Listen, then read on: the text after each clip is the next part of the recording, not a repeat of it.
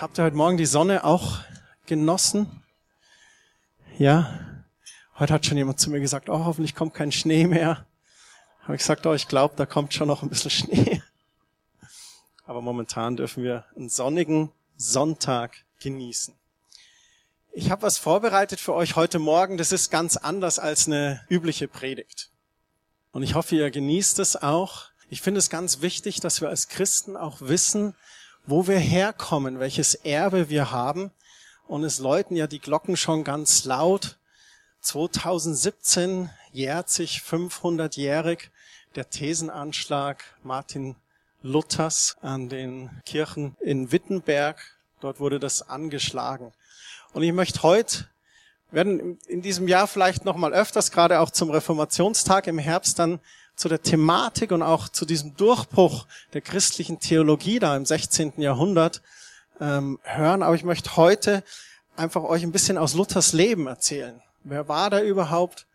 Viele von uns kennen auch die Lebensgeschichte von Martin Luther sicherlich, weil es da ein sehr gutes Theaterstück gibt, Katharina von Bora, das aus Sicht seiner dann Ehefrau, dieser geflohenen Nonne, geflüchteten Nonne, das sehr gut schildert, was Luther so alles erlebt und durchgemacht hat und seine Familie. Und ich möchte euch heute Morgen gerade von der ersten Lebenshälfte erzählen und der großen Offenbarung, die er hatte. Und es ist gerade wichtig für uns Freikirchler auch, weil es eins der Fundamente ist, auf dem, glaube ich, von Freikirchen der christliche Glaube überhaupt steht. Kurze Einführung zu Martin Luther, den ihr hier seht, ein Bild von Kranach dem Älteren, dem Maler Lukas Kranach, mit dem er befreundet auch war.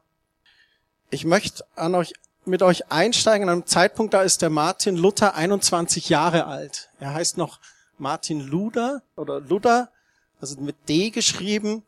Das war der ursprüngliche Name der Familie. Er kommt aus keinem schlechten Haus.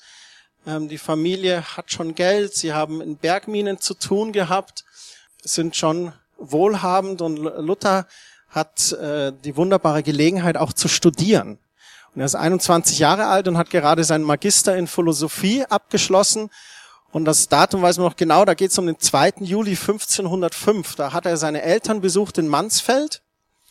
Und dann ist er wieder auf dem Weg Richtung Erfurt, weil er dort an der Uni weiter studieren möchte, als Zweitfach noch Jura genommen hat, aber auch schon dort unterrichtet. Er unterrichtet schon Philosophie mit seinen jungen 21 Jahren. Und es ist so ein längerer Fußmarsch, circa 100 Kilometer sind die beiden Orte entfernt und dann kommt diese eine Situation, wo auf einmal so ein Gewitter auftaucht. Und über dieses Gewitter gibt es ganz viele Mystiken und wir werden auch heute Morgen feststellen, es gibt ganz viel über, über Luthers Leben, was man auch so dieser Ausspruch, hier stehe ich, ich kann nicht anders.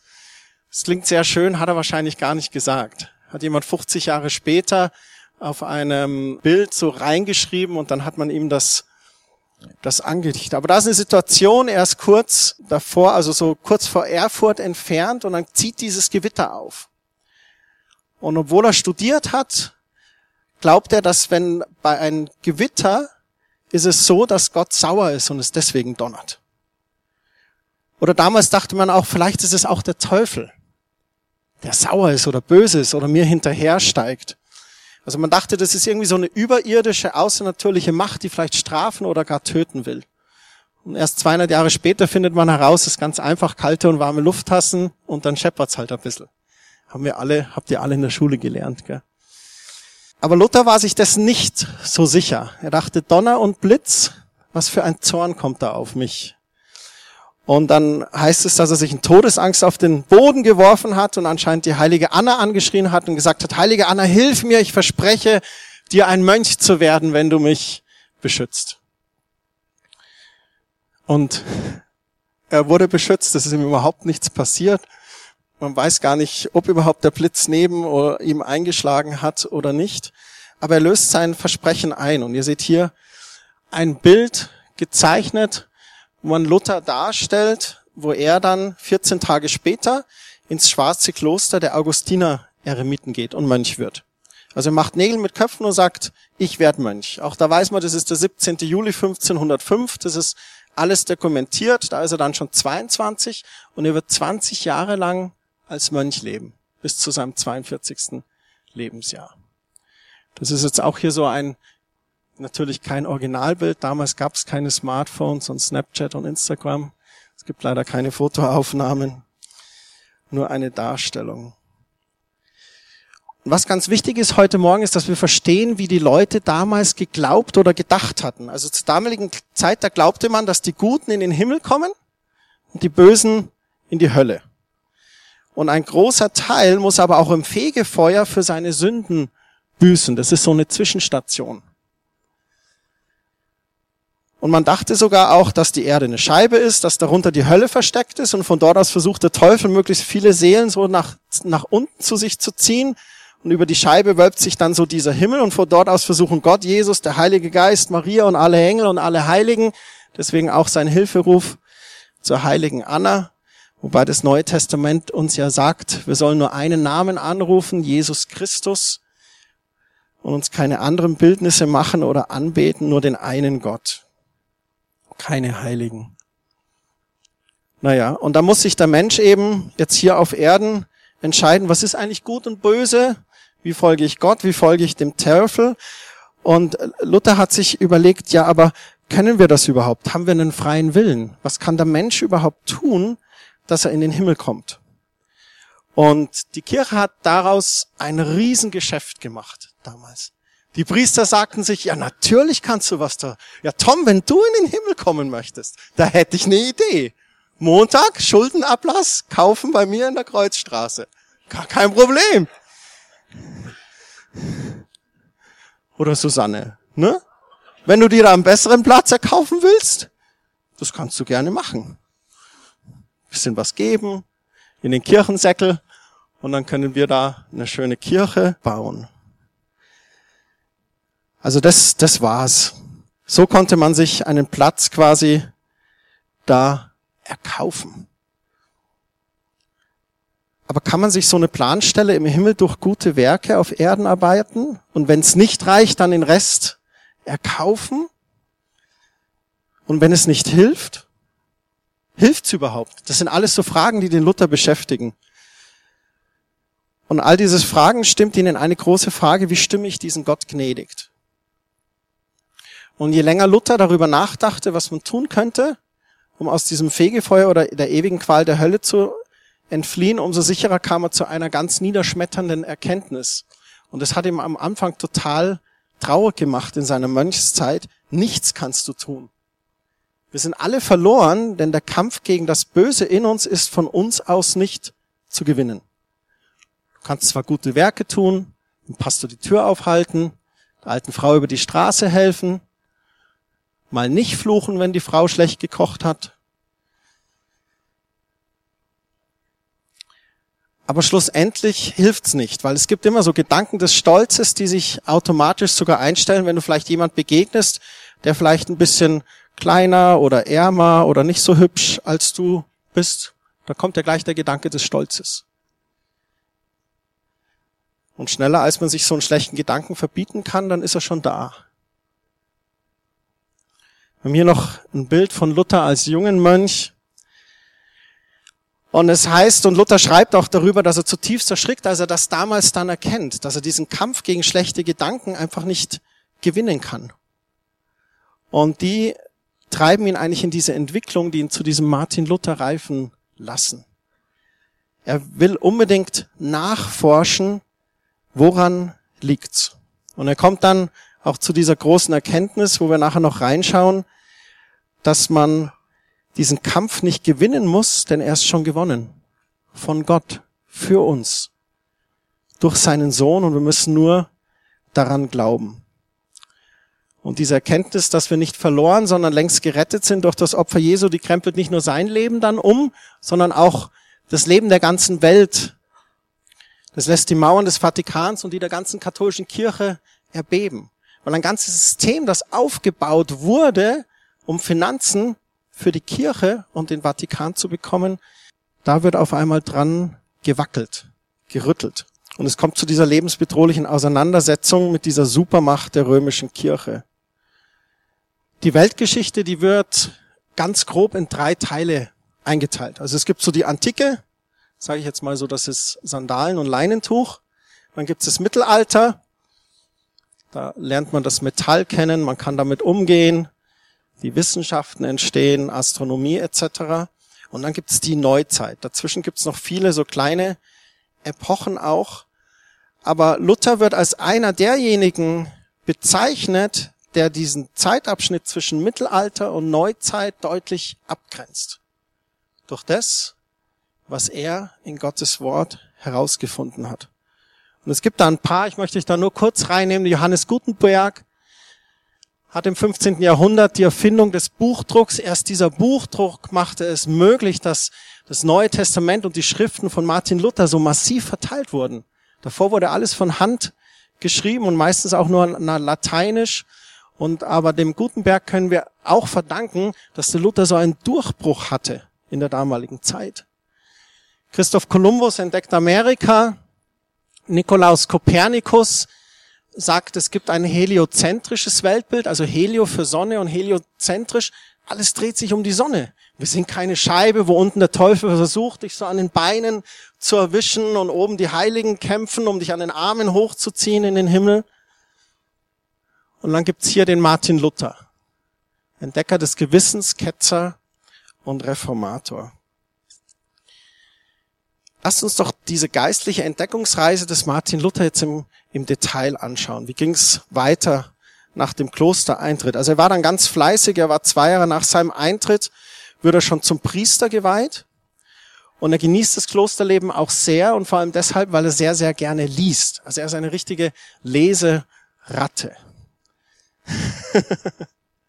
Erst vorletzte Woche jemand getroffen, der gesagt hat, boah, ich lese überhaupt nicht. Luther war das. Luther hat alles verschlungen, was er bekommen konnte. Und im Kloster, da war natürlich ganz viel aufbewahrt. Die ganzen Bücher der Kirchenväter, Augustinus und anderen, auch die Schriften der ganzen Mystiker. Der Johannes Braun hat ja beim Seminar da auch ein paar genannt, Teresa von Avila und viele andere. Das war alles ähm, dort. Und vor allem natürlich die Bibel. Und die ist für ihn das wichtigste Buch, mit dem er sich total auseinandersetzt. Also er studiert sie am eifrigsten. In mehreren Schriften, die er selber verfasst hat, sagt er immer, dass er eine absolute Liebe zum Wort Gottes hat. Auch das, was unsere Neujahrsbotschaft war in den ersten zwei Gottesdiensten, wo wir gesagt haben, das Wort Gottes, das muss wieder eine Priorität, einen Fokus in unserem Leben hatte, haben. Und das war bei Luther absolut.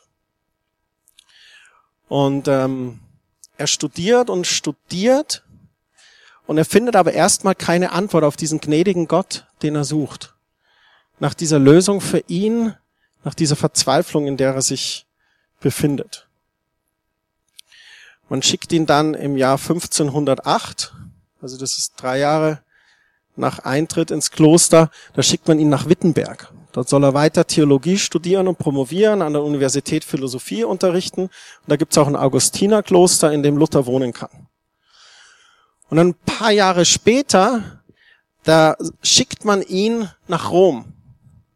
Und zu der Zeit sind ganz viele zur Wallfahrt nach Rom gegangen. Es gibt da auch so 28 Stufen, die kann man so raufkriechen, betend. Und man hat den Leuten gesagt, das sind die Stufen, wo Jesus vor Pilatus stand, wo das Blut Jesu runtergetropft hat.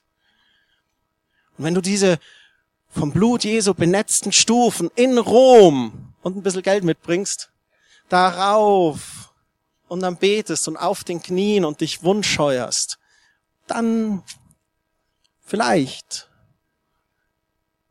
und noch ein bisschen. Also das war damals so. Eine sehr interessante Zeit auch für Rom. Der Petersdom war gerade voll am Bauen. Raphael hat da wahrscheinlich gerade so gemalt. Und äh, der liebe, wie heißt er, Michelangelo lag wahrscheinlich auf seinem Rücken, hat gerade so die Decke der Sixtinischen Kapelle bemalt. Also es war richtig was los in Rom und dann die ganzen Pilgerer. Und er sagt auch, okay, dann mache ich mich auch auf den Weg und ganz bewusst zu Fuß. Er wählt den Weg zu Fuß. Er sagt, okay, ich möchte alles tun, um diesem Gott wohl zu gefallen. 13 Jahre später ärgerte er sich sehr. Er schreibt sprichwörtlich, dass ich diese Rutscherei mitgemacht habe. Er sagt, ich habe damals glauben können allen Sch, Punkt, Punkt, Punkt. Da steht nicht Schmarrn. Er hat es tatsächlich so geschrieben. Er kommt ganz enttäuscht von Rom zurück und promoviert dann in Wittenberg und macht da auch Karriere in dem Orden.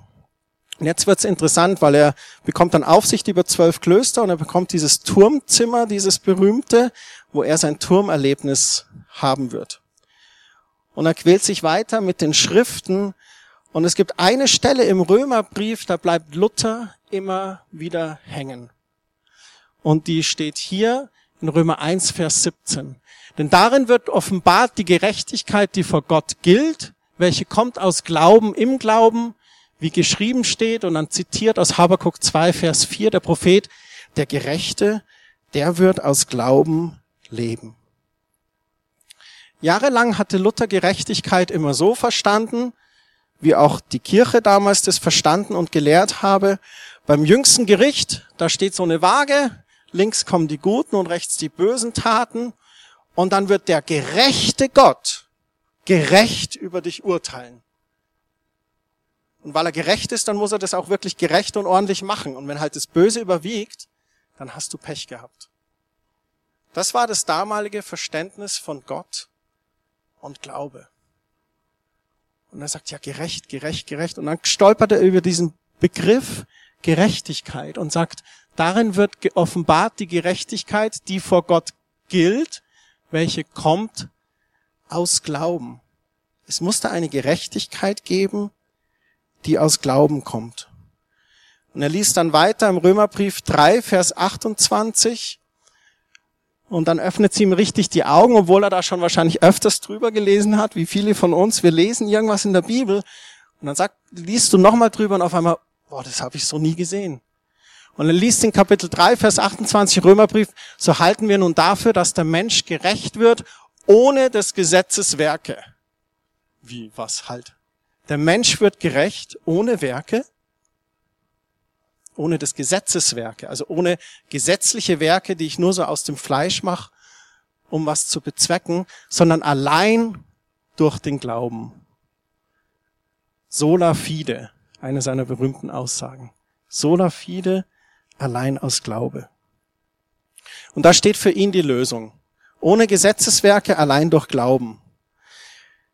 Das ist die Übersetzung aus der Luther-Übersetzung, die wir da gerade lesen. Und dieses Wort allein, das steht in der lateinischen Übersetzung nicht mit dabei. Es steht im Urtext, aber die Lateiner haben es nicht reingenommen.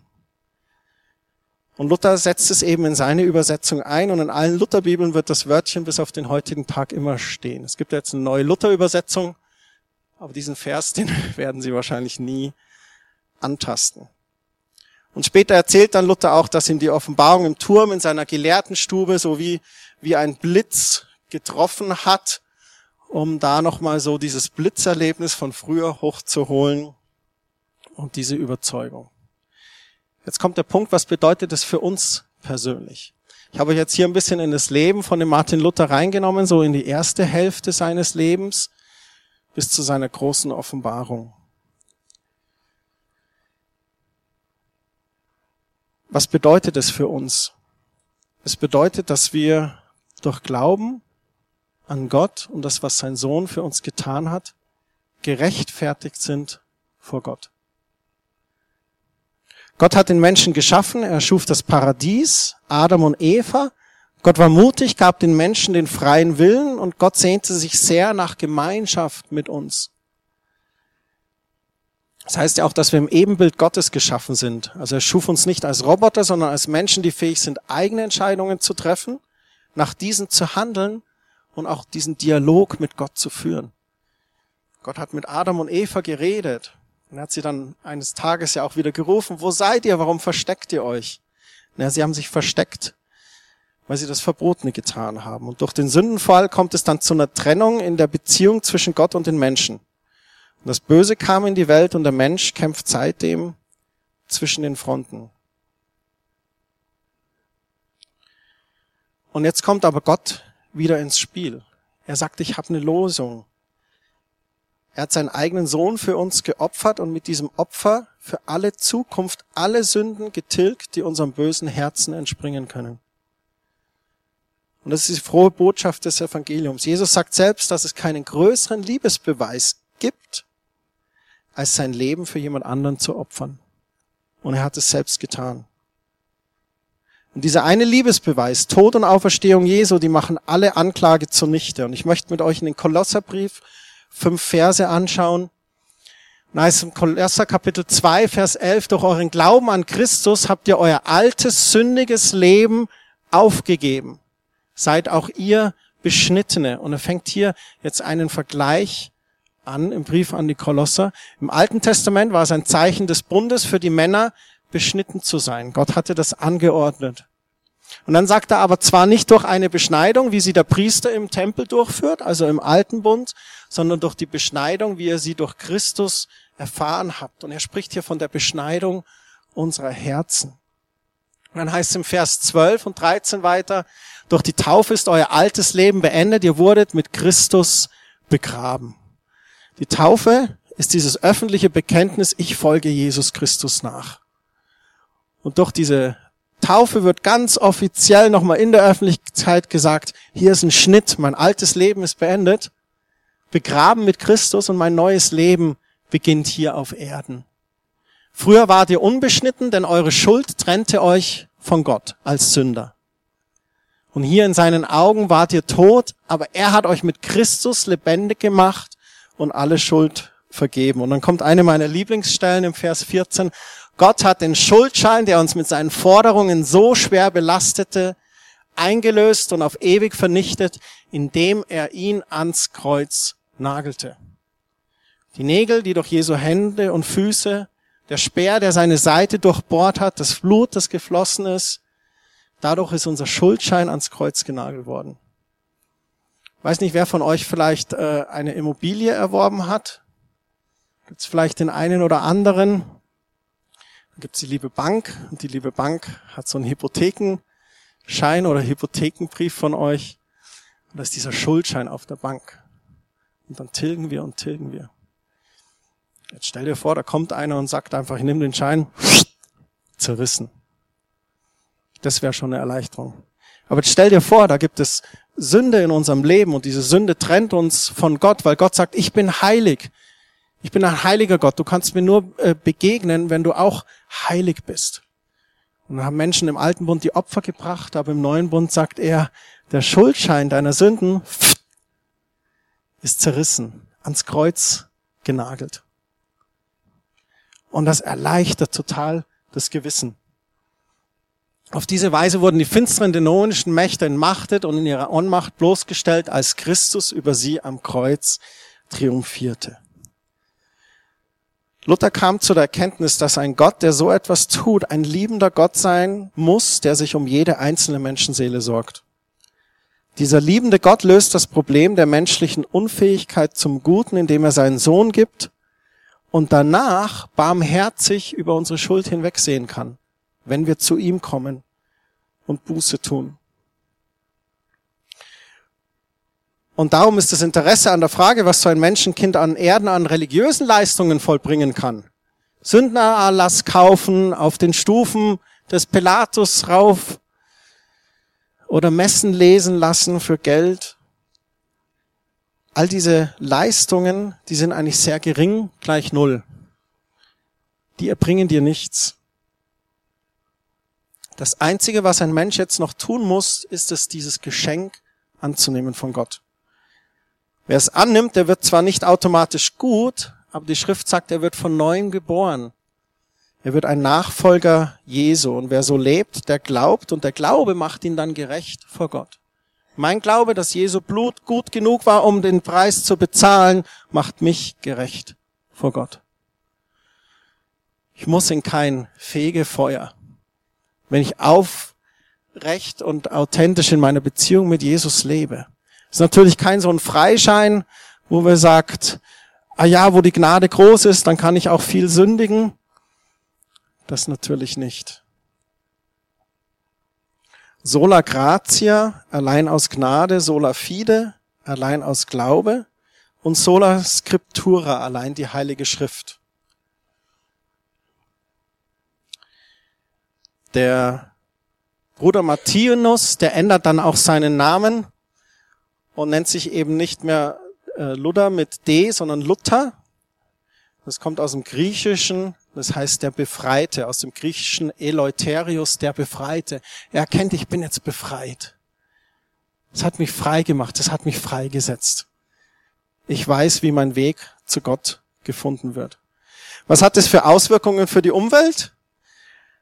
Naja, einen ganz, ganz großen. Wir kennen die, die Geschichte, ob sich Luther der Tragweise dieser kleinen Korrektur am offiziellen Gottesbild gleich so bewusst war, darf bezweifelt werden. Er wusste zwar, dass er der offiziellen Lehre damit widersprach, aber die Kirche war nicht sehr, sehr dankbar über diesen theologischen Erkenntnisfortschritt, den er da hatte. Es war zwar eine gute Nachricht für die ganze Christenheit, aber nicht unbedingt äh, für den Papst und die Bischöfe. Da war es eine sehr schlechte Nachricht.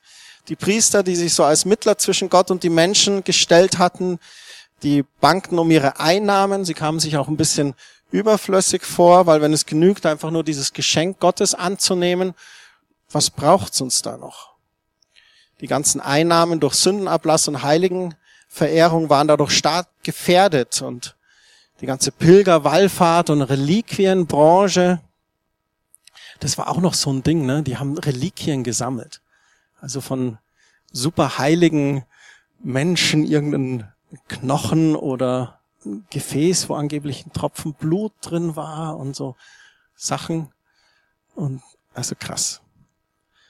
Im Jahr 1517, da habe ich hier auch ein Bild für euch, kommt es zu diesem Thesenanschlag, zu dem möchte ich noch kurz was sagen, bevor wir dann auch äh, langsam zum Ende kommen.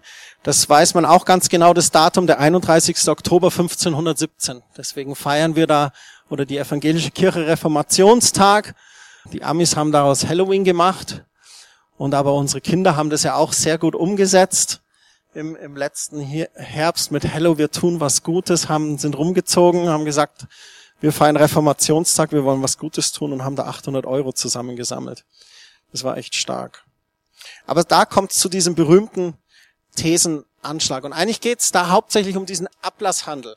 Luther hat erkannt, okay, aus Gnade durch Jesus sind wir gerecht geworden. Dieser ganze Ablasshandel ist falsch. Und mutig wie er ist, macht es dann diesen Thesenanschlag und er führt zu diesem Streit. Das Interessante ist, und das ist auch um das so ein bisschen, aber das ist die Realität, man kann da auch ganz viel nachlesen. Es gibt einen Haufen Bücher, über Martin Luther, die natürlich rausgekommen sind letztes Jahr schon und auch dieses Jahr. Und man weiß, dass diese Thesen auf Lateinisch verfasst waren, die an der Tür hangen, also nicht fürs Volk, sondern es war mehr so für die akademischen Kollegen.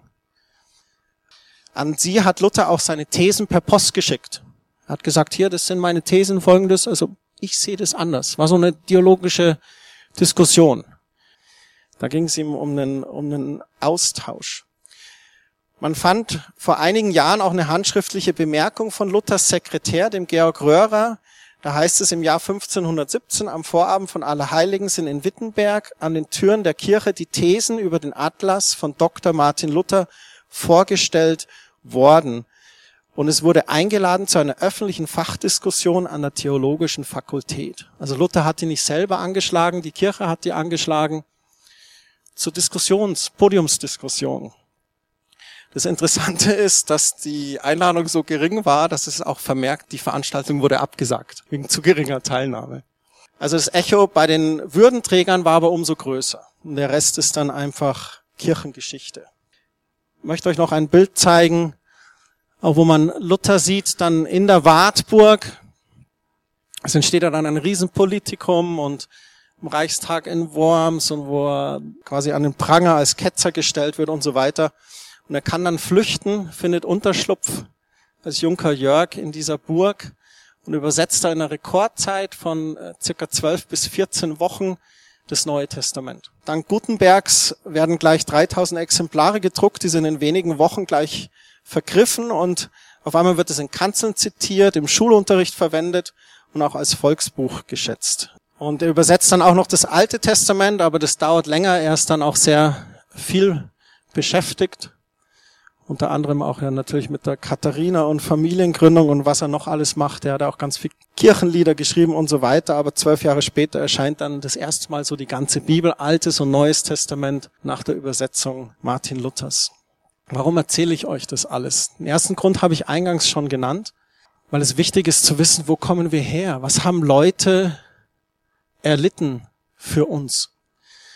Und ähm, Martin Luther war echt, glaube ich, bewahrt und beschützt vor Gott. Weil es hätte auch passieren können, dass man ihn hinrichtet. Dann wäre er nie in der Wartburg gelandet, hätte das nie auf Deutsch übersetzt. Man kann sich gar nicht ausmalen, was dann passiert wäre überhaupt mit der Bibel.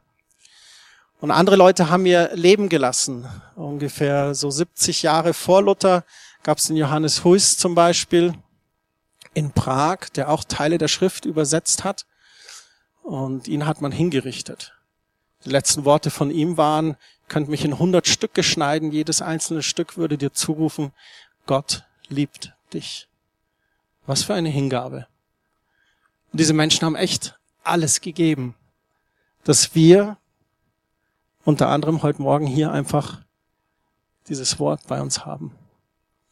Und ich glaube, es ist deswegen wichtig, auch zu wissen, was hat es Leute manchmal gekostet? Wie sind sie draufgekommen? Warum? Und für ihn war es einfach dieses, dieses Verlangen, das kann es doch nicht sein. Er ist in dieses Kloster reingegangen und hat dann wirklich geforscht und hat immer diese Suche nach dem gnädigen Gott. Und er hat dann auch ganz viel versucht, durch, durch diesen Werke eben Gott wohl zu gefallen. Er hat auf dem harten Boden geschlafen, gefastet, noch und nöcher und dann wieder gefastet. Aber Gott hat ihm dann das gezeigt. Ah, das ist noch sein, seine Stube hier auch genau. Das ist jetzt äh, quasi die Originalstube, aber das Einzige, was original wahrscheinlich ist, sind nur noch diese Bretter da an der Wand. Der Rest ist alles so nachgebaut worden, weil das leider nicht mehr erhalten ist. Ich glaube, es ist ganz wichtig, wenn wir heute Morgen hier weggehen, zu verstehen, ja, was, wie ist es jetzt nun mit dem Glauben und den guten Werken? Weil die Schrift sagt einerseits aus Glaube und dann sagt die Schrift aber auch und fordert uns heraus, gute Werke zu tun. Wie funktioniert das denn jetzt? Hier zwei Stellen. Der Mensch wird gerecht ohne Gesetzeswerke allein durch Glaube. In der zweiten Stelle ist es aber aus Gnade, so ist es nicht der Verdienst der Werke, sonst wäre Gnade nicht Gnade. Gnade ist ein unverdientes Geschenk. Ein zum Tode verurteilter, in den USA zum Beispiel schreibt dann den Gouverneur, der Gouverneur begnadigt ihn, eigentlich hast du es nicht verdient, aber ich begnadige dich. Und das ist Gnade.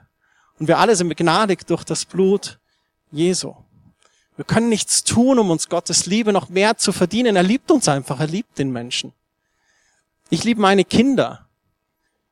Die könnten noch so frech sein, was sie natürlich nicht sind. Ich würde sie trotzdem lieben. So manches Verhalten macht einen als Eltern vielleicht auch mal zornig oder dergleichen. Gott war auch nicht glücklich, als sie sich da dieses Kalb gebaut haben, damals das Volk Israel. Aber trotzdem hat er das Volk geliebt. Genauso ist Gott. Gott liebt jeden Menschen absolut.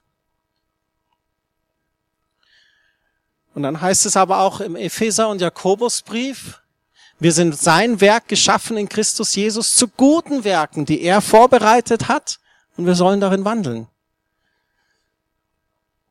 Und dann sagt Jakobus, so ist auch der Glaube, wenn er nicht Werke hat, tot in sich selber. Ich glaube, aus unserer lebendigen Beziehung zu Gott folgen automatisch gute Werke. Und ich möchte einen Vergleich mal anstellen zwischen Religion und Christentum. Religion sagt, was kann ich tun, um mich Gott zu nahen? Der Buddhist versucht das. Der Moslem versucht das. Und selbst der werksgerechte Christ versucht das durch gute Werke. Was kann ich tun, um mich Gott zu nahen? Das Christentum sagt aber, was hat Jesus für mich getan, damit ich mich Gott nahen kann? Das ist der große Unterschied. Religion sagt, wenn ich viele gute Werke tue, dann liebt mich Gott. Das Christentum sagt, weil Gott mich liebt, tue ich viele gute Werke. Aus Dankbarkeit, aus Liebe zu Gott. Die Religion sagt, wenn ich Gottes Geboten, Regeln und seinen Gesetzen gehorche, dann liebt mich Gott. Das Christentum sagt aber, weil Gott mich liebt und für mich ist, da will ich Gottes Geboten, seinen Regeln und seinen Gesetzen gehorchen. Religion versucht, Gott wohl zu gefallen. Aber der Glaube an Christus ist ein Wohlgefallen vor Gott. Lass das mal auf der Zunge zu gehen. Dein Glaube an Christus ist ein Wohlgefallen vor Gott. Ich habe Wohlgefallen an dir. Ich liebe das, wenn du in meine Nähe kommst, sagt Gott. Ich liebe dich sogar, wenn du sündigst. Und dann liebe ich, wenn du zu mir kommst und um Vergebung bittest. Die Religion macht immer zum Sklaven. Und es ist so klasse, der Glaube an Christus macht sich zum Sohn und zur Tochter Gottes. Als letzter Gedanke in der Religion, da sucht der Mensch einen Gott und bei Christus, da sucht Gott den Menschen. Es war bei Adam und Eva schon so wo seid ihr? Und ist noch heute so. Gott liebt es, mit uns zu sein. Ich möchte beten.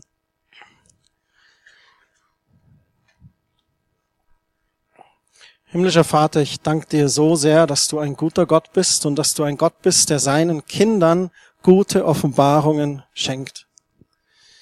Und ich danke dir für dein Wort und dass dein Wort uns immer führt und leitet und dass du uns immer wieder dein Wort offenbarst. Und ich danke dir, dass dein Wort so deutlich ist, dass wir aus Gnade durch das Blut Jesu teuer erkauft worden sind. Und dass du auch sagst, da wo wir den Namen des Herrn anrufen, da wo wir Buße tun, von unseren alten Wegen umkehren und zu dir kehren, dass du uns vergibst und dass du uns dann nicht mehr Sklave nennst, sondern Sohn und Tochter, Kind Gottes. Danke, dass wir gerecht gemacht worden sind durch das Blut Jesu. Du nennst uns die Gerechtigkeit Gottes. Noch mehr, du sagst sogar, wir sind berufen als heilige Priester und Propheten. Ein königliches Geschlecht. Weil du, Jesus, König der Könige bist. Herr der Herren. Wir danken dir so sehr dafür. Und ich bete, Herr, dass wir dieses Gnadengeschenk nicht leichtfertig nehmen. Dass wir dort gut wandeln, dass wir auch treu wandeln dir gegenüber. Danke, dass du alles gegeben hast in deinem Sohn und wir wollen auch alles geben für dich. Nicht um gute Werke zu tun, um gerecht zu werden, nein, das hast du getan aber aus Dankbarkeit und Liebe zu dir. Vater, ich möchte jeden Einzelnen auch segnen. Ich bitte dich, dass du mit jedem Einzelnen diese Woche gehst. Danke, dass dein Heiliger Geist uns führt und leitet. Danke, dass wir als Schafe deine Stimme hören und du uns Weisheit schenkst in allen Entscheidungen diese Woche. Ja, ich bitte dich auch dort, wo heute mancher nicht da sein kann, weil er krank ist, bitte ich, dass du deine Hand ausstreckst und gesund machst und wiederherstellst. In Jesu Namen. Amen.